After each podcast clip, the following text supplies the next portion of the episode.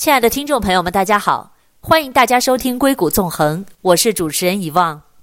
欢迎大家来到老钟的频道。最近针对美国经济的状况有很多很多的观点跟讨论。那有的人是觉得说，美国经济的反弹令一项防疫援助计划在路上，市场担忧情况有所缓解，但是要警惕金价的震荡。那么另外一个方面呢，美国股市再一次走到了历史新高。那在今天，我们将继续上一次未完成的一个话题，是来自知乎专栏高难宝说财经关于美联储。扩表的前世今生，美联储找到了一个负面影响比较小的办法，可以在不扩大资产负债表规模情况下，进一步压力长期利率。二零一一年九月，联邦公开市场委员会决定在二零一二年的六月底前购买四千亿美元六到三十年期的国债。然而，这一次不是通过增加银行准备金的方式购买，而是将在同期出售相同规模的三年期或期限更短的国债。由于银行体系已经有了大量的准备金，而且之前美联储承诺零利率政策至少维持到二零一三年中期，因此卖出短期国债几乎不会大幅提升短期利率。这样操作将会压低长期利率，缩小长期利率与短期利率的差距，从而改变利率期限的结构。这一方案被称为期限延长计划，将起到类似于第二轮量化宽松政策的效果。美联储的这些做法引起了各方的恐慌和反对。举一例，针对不少人认为。量化宽松扩大了贫富分化，损害了穷人的利益。伯南克以嘲讽的口吻回复：“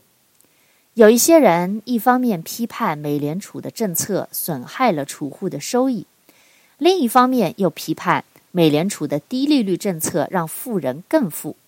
根据这种逻辑来分析，因为富人的存款比其他人多得多，那么我们损害了富人的利益。”但是呢，他们又说我们让富人更富，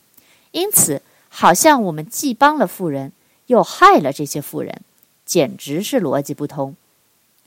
这些批评人士的依据就是低利率往往会推高股票、房地产等资产价格，而富人拥有这些资产要比其他人多得多。但这种说法忽略了一个事实，即低利率同样会减少富人的。资产创造的收益。想要理清货币政策对收入分配的影响，最好是比较一下资本投资收入和劳动收入的变动态势。事实上，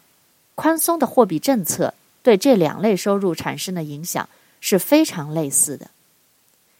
在一个疲软的经济体内，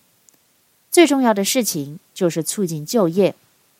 只有这样。才能真正帮助中产阶层。我们的低利率恰好有利于创造就业机会。伯南克第三次量化宽松与退出量化宽松。第二次量化宽松之后，伯南克原本以为已经足够了，但就业市场依旧死气沉沉，没有起色。二零一二年。八月份的失业率百分之八点一，失业人数多达一千两百五十万，另有八百万人在做兼职，但希望能找到全职的工作。两百六十万人想参加工作，但最近没有找，或者已经放弃了。二零一二年九月，联邦公开市场委员会决定启动第三轮量化宽松，因为短期国债已经抛售殆尽。期限延长计划的期限无法再延长了，美联储只能再次扩大资产负债表，通过为银行增加准备金的方式，每月收购额度为四百亿美元的抵押贷款支持证券。与此同时，每个月收购四百五十亿美元国债，资产负债表规模扩大速度就变成了每个月八百五十亿美金。同时，美联储表示，如果没有看到就业市场前景出现重大改善，就会继续收购债券，并动用其他政策工具。第一轮、第二轮量化宽松政策都提前公布了收购总额，第三轮量化宽松没有设定收购总额。这种不设上限的做法是孤注一掷。如果大量收购之后，就业市场仍旧没有大的起色，将会使货币政策处于进退两难的境地。而幸运的是，第三轮量化宽松之后，情况出现了明显的好转。二零一三年十月，失业率降到百分之七，九到十一月就业人数平均每个月增加二十万人，终于可以减缓扩表的速度了。联邦公开市场委员会批准了每个月缩减一百亿美元的收购额度，即从八百五十亿美元缩减为七百五十亿美元，并在会议声明中指出，联邦公开市场委员会。认为，在失业率降到百分之六点五之后，相当长的一段时间内，维持目前联邦基金利率水平都是合适的，尤其是通货膨胀率低于百分之二的情况下。二零一三年十二月，失业率降低至百分之六点七，达到五年以来最低点。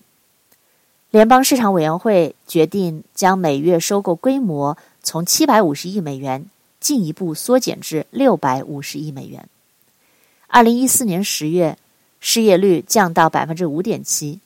证券收购计划结束。这一年新增就业机会三百多万个。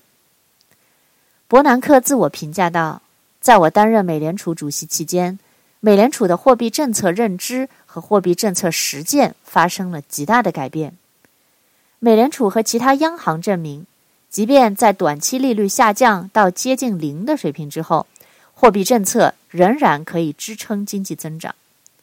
随着美联储持有的证券逐渐到期，美联储的资产负债表规模也将逐渐萎缩。不过，今后如果有必要，我们之前创造出来的非传统政策工具仍然可以再度派上用场。在下一部分，我们将评述量化宽松政策的得失，并回到特朗普、鲍威尔，分析当前美国经济状态和货币政策的新逻辑。亲爱的听众朋友们，我们先进一段广告，广告之后我们再回来。欢迎关注我的公众号“硅谷纵横”，微信号 b a y 下划线六七八。欢迎在微信上给我留言，告诉我你们的想法。以及你们感兴趣的话题，我们稍后回来。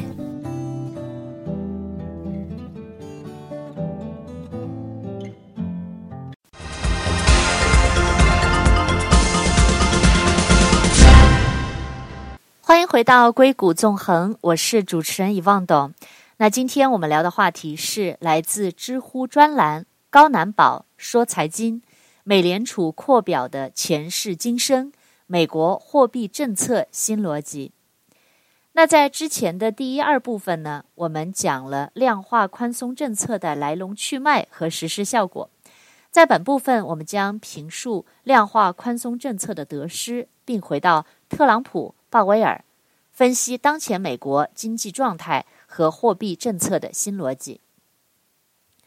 量化宽松的意义与局限性。现在回头来看。伯南克在零八年金融危机后采取量化宽松政策是当时最安全的选择。二零一七年十一月，伯南克访问中国，在与复旦大学张军教授对话中谈到：“我在麻省理工学院读研究生期间开始研究货币政策，当时读的第一本重要的书是米尔顿·弗里德曼和安娜·斯瓦。”斯瓦茨写的《美国货币史》，其中提到货币跟供应跟不上，在通货紧缩期间危险频发，是导致大萧条的一个很重要的原因。美联储需要保证货币供给有所增长，以及货币政策支持经济发展，所以才有我们当时的种种举措。关于为什么要盯住通货膨胀目标？伯南克阐述道：“我们知道，在二十世纪三十年代的时候，出现了货币供给的坍塌，导致美国通货紧缩，物价以每年百分之十的速度下跌，人们都不愿意消费，也不愿意卖东西，农作物价格暴跌，根本卖不出价钱。可见萧条的很大的一个原因就是货币紧缩。弗里德曼的建议就是增加货币供给，但货币供给与危机之间的关系并不是完美的。那么下一个合理的步骤就是要设定一个通货膨胀目标，在货币供给与危机之间的关系，保证时刻有小范围的通货膨胀，但是要避免过分接近大规模通胀。但是令人大惑不解的是，伯南克无论在行动的勇气，还是在与张军教授的对话中，始终强调他所谓的信贷宽松与最早日本实施的量化宽松不同，认为他的信贷宽松目的是降低长期资金的利率，而日本的量化宽松意在增加市市场货币供给量。一般的理解，这是一个问题的不同表述角度。增加货币供给量就会压低资金利率。为了要拉压低资金利率，央行购买债券，向市场提供更多的货币是最直接的方式。姑且放下这个问题不深究，伯南克还有一个表述与常识有很大的差异。他认为自己实行的量化宽松并没有印钞票，如前文引述，事实上。我们不会印钞票，也不会动用现金或支票账户。美联储的证券收购计划不会影响到货币流通量，因为美联储不会把钱直接给商业银行，而是存入商业银行在央行的准备金账户。所以，这种市场操作只会增加银行的准备金，而在一个疲软的经济体制内，这些准备金是放着不用的，不会进入流通渠道，即。不会变成通常意义上的钱。那么问题就来了：如果美联储不印钞票，哪里来的钱去购买国债和资产支持证券呢？证券收购计划怎么可能不会影响到货币流通量呢？收购证券就是在向市场投放货币啊！而且只有向市场投放更多的货币，推高资产价格，才能降低实际利率啊！伯南克的解释翻译过来的大致意思可能是“窃怎么能算偷呢？”因此，无论他怎样解释，我们还是简单的认为，美联储为了保证货币供应量，为了降低利率，向市场投放了更多的货币。危机过后，通过宽松的货币政策保持市场资金流动性，避免经济走向无法自行恢复均衡的状态，是一种顺理成章的做法。但并非唯一的选择。在经济萧条时期，货币政策有两种选择：一种正如伯南克所做的，向市场投放更多货币，即便在联邦准备金率接近于零的情况下，依旧有各种各样的货币投放方式；另一种是保持合理投放量，在确保底线可控、不崩溃的前提下，任由经济萧条一段时间。前一阵前一种选择的结果我们已经看到了，那么假如采取后一种选择，会有怎样的前景呢？熊彼得在《经济发展理论》第六章中这样描述道：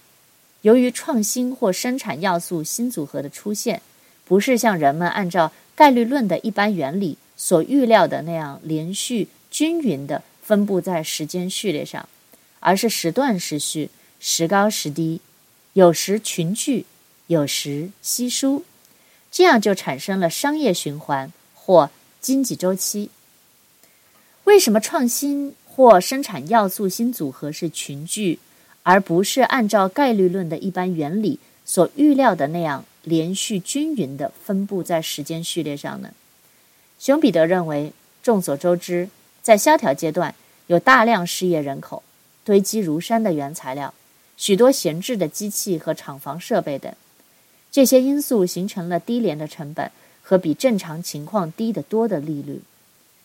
对于新企业家而言，这种情况非常理想。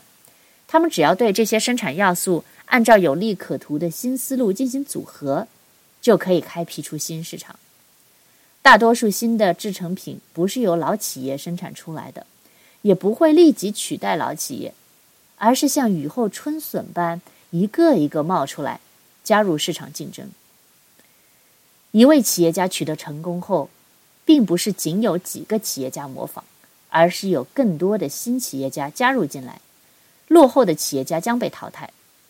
新兴产业的发展意味着对资本、原材料、服务以及新的配套产品的更多需求，这种需求会溢出到整个经济体，这就是经济增长的过程。最终，随着老一批创新企业产品不再有创新性，社会需求已经得到满足，他们将会有过度投资的烦恼，也将退出市场，成为更新一代企业家的土壤和肥料。创新的不断群聚和不断毁灭，是我们观察到的经济周期。亲爱的听众朋友们，我们先进一段广告，广告之后我们再回来。欢迎关注我的公众号“硅谷纵横”，微信号 b a y 下划线六七八。欢迎在微信上给我留言，告诉我你们的想法以及你们感兴趣的话题。我们稍后回来。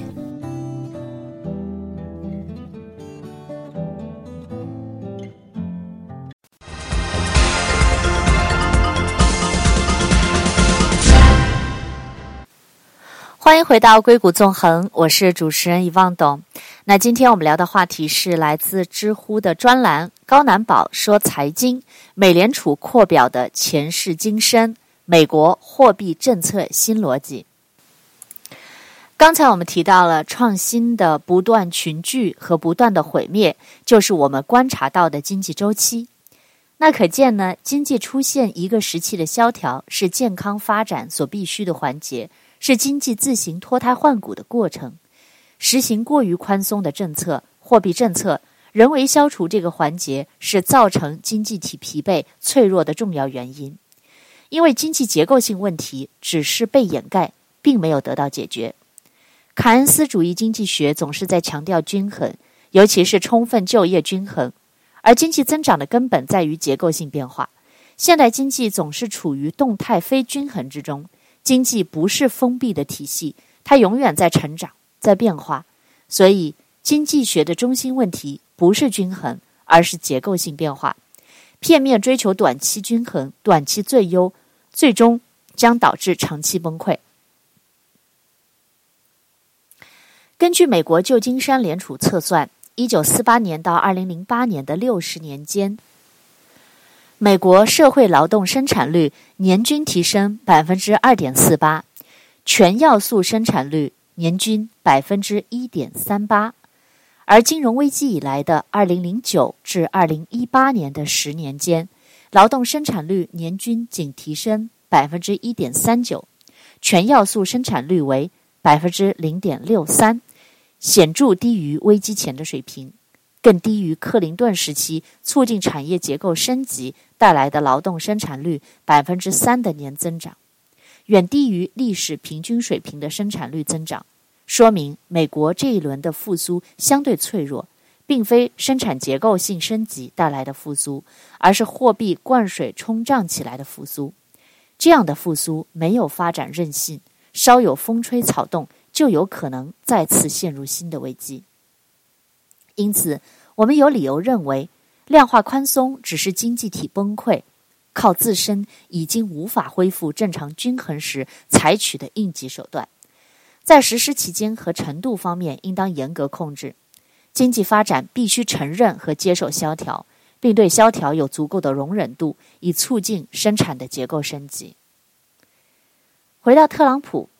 特朗普为什么面对还算不错的经济数据仍然感到不安？讽刺鲍威尔像一个毫无球感的高尔夫球手呢？先来看数据，美国二零一八年全年 GDP 增长率百分之二点九，分季度看，四个季度分别为百分之二点二、百分之四点二、百分之三点四、百分之二点二，是见顶回落的态势。美国纽约联储 Nowcast 模型预测，美国二零一九年一季度 GDP 增长百分之一点三七。二季度增长百分之一点五，美联储经济学家访谈预测，二零一九年一季度增长为百分之一点六，二季度增长百分之一点八。二零一九年第一季度平均每月就业增长十八万人，二零一八年同期为二十二点三万人。从工业产值看，在一月下跌百分之零点六以后，二月有所改善，增长百分之零点一，但低于预期值百分之零点四。三月制造业 PMI 指数五十二点五，跌至二十一月新低。从以上数据可以看出，这一轮美国经济增长的隐忧和趋势性的变化。特朗普反对缩表加息，除了上述因素以外，估计还有债务问题的考量。美国联邦政府负债已经接近二十二万亿美元。二零一九年前三个月，美国的财政赤字已经达到了三千一百六十四亿美元，而二零一八年美国全年 GDP 才二十点五一万亿美元。美债前三大持有人分别为中国、日本和美联储。中国、日本对美债正在丧失信心，不断抛售。二零一八年十月，中国美债持有规模已缩减至一点一四万亿美元。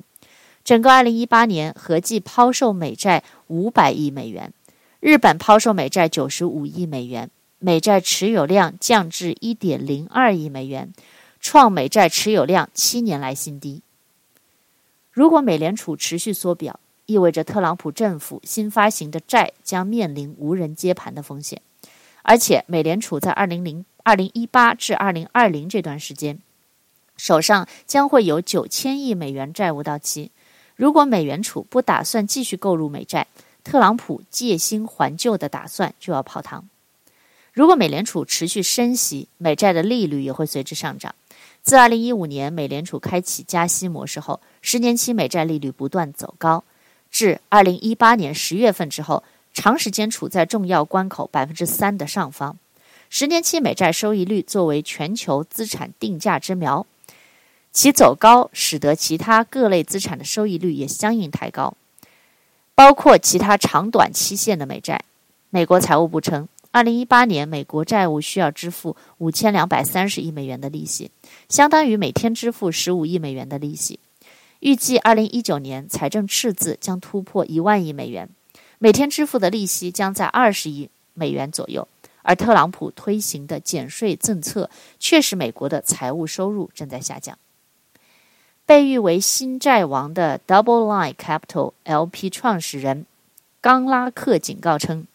如果美联储继续加息，政府的借款成本将进一步增加，额外的利率开支只能转嫁到赤字上，未来美国将出现财政问题。幸运的是，在特朗普和鲍威尔的共同努力下，二零一九年三月二十二日，十年美债的收益率已跌至百分之两点三四，这可以让特朗普心里稍微放松一些。当然，还有贸易逆差的问题。二零一八年，尽管美国服务贸易顺差有所增加，从二零一七年的两千五百五十亿美元增加到了两千七百亿美元，但商品的贸易逆差达到创纪录的八千九百一十亿美元。高于二零一七年的八千零七十亿美元，还超过了二零零六年创出的前峰值八千二百八十亿美元。美国商品和服务贸易总逆差比二零一七年增长百分之十二，达到六千两百一十亿美元。如果美联储继续加息，美元走强，贸易逆差将更加严重。二零一八年末，美国一位高官披露了二零一七年特朗普的一个故事。当时，白宫众多官员向特朗普讲解美国的债务状况。特朗普听完之后说：“当债务爆雷的时候，美国总统已经不是我了。”特朗普以一个商人的本能，感受到了经济复经济复苏的脆弱性和美国债务的沉重负担，知道美联储如果继续缩表加息，本轮靠货币冲涨起来的经济增长很可能会被断送掉。这对他二零二零年大选将是巨大的灾难。既然扩表已经开了头，无论如何也不能在他手上捅破这个大泡沫。因此，谁阻碍他的战略，他就要换掉谁。回到鲍威尔，鲍威尔想趁当前经济形势看起来不错的时候，深息缩表，为下一次衰退做好准备。美国上一次经济衰退是二零零九年六月结束，至今已过去将近十年。在越来越宽松的财政货币政策支撑下，这是美国经济史上最长的经济扩张期之一。然而，平均经经济增长速度只有百分之二点一，扩张能力微弱。货币战争的作者瑞卡兹认为，美联储加息的真正原因，希望将利息提高到百分之三到百分之三点五左右。因为根据美国以往的经验，要使经济走出衰退，降息需要三百到四百个 BP，这意味着利率必须在百分之三到百分之四之间，才能有效地解决这个问题。而现在的利率期间是百分之二点二五到百分之二点五。当利率只有百分之二点二五时，你如何降低利率百分之三点五？同时，鲍威尔又害怕美联储动作过大，真把无韧性的经济增长打压下去。特朗普反手把屎盆子扣在他头上，这个迹象已经十分明显了。特朗普多次表示是美联储压挤了经济增长，故而现在鲍威尔首鼠两端，进退失据。再说说通货膨胀问题。鲍威尔在关于停止加息缩表时，特别强调通货膨胀，意思是在没有看到通货膨胀率明显上升的时候，加息缩表并不是一个迫在眉睫的工作。二零一九年四月十一日，美联储主席在接受彭博电视台采访时表示：“我们非常关注确保通胀率稳定在百分之二的水平，这说明我们会很努力地实现和维持百分之二的核心通胀率目标。”那怎么理解这个说法呢？如前所述。伯南克认为，货币供给与危机之间的关系并不是完美的。那么，下一个合理的步骤就是设定一个通货膨胀目标，保证时刻有小范围的通货膨胀，但是要避免过分接近大规模通胀。面对特朗普的威胁，鲍威尔觉得应该会对他心理产生一定的影响。鲍威尔是想把任期做完的。在 CBS 二零一九年三月十日发布的采访中，主持人问：“总统可以解雇你吗？”鲍威尔说：“嗯，法律是明确的，我有一个四年的任期，而且我也有意完成它。”主持人就问说：“所以在你看来不能？”鲍威尔说：“不能。”可是，在英国《金融时报》看来，尽管法律条文不支持这一行为，但在特朗普身上，没有什么是不可能的。美国货币政策的新逻辑大体如此。欢迎大家关注我的公众号“硅谷纵横”，微信号 b a y 下划线六七八。欢迎大家在微信上给我留言，告诉我你们对节目的看法，以及你们感兴趣的话题。感谢大家收听《硅谷纵横》，我是以望，我们下次再见。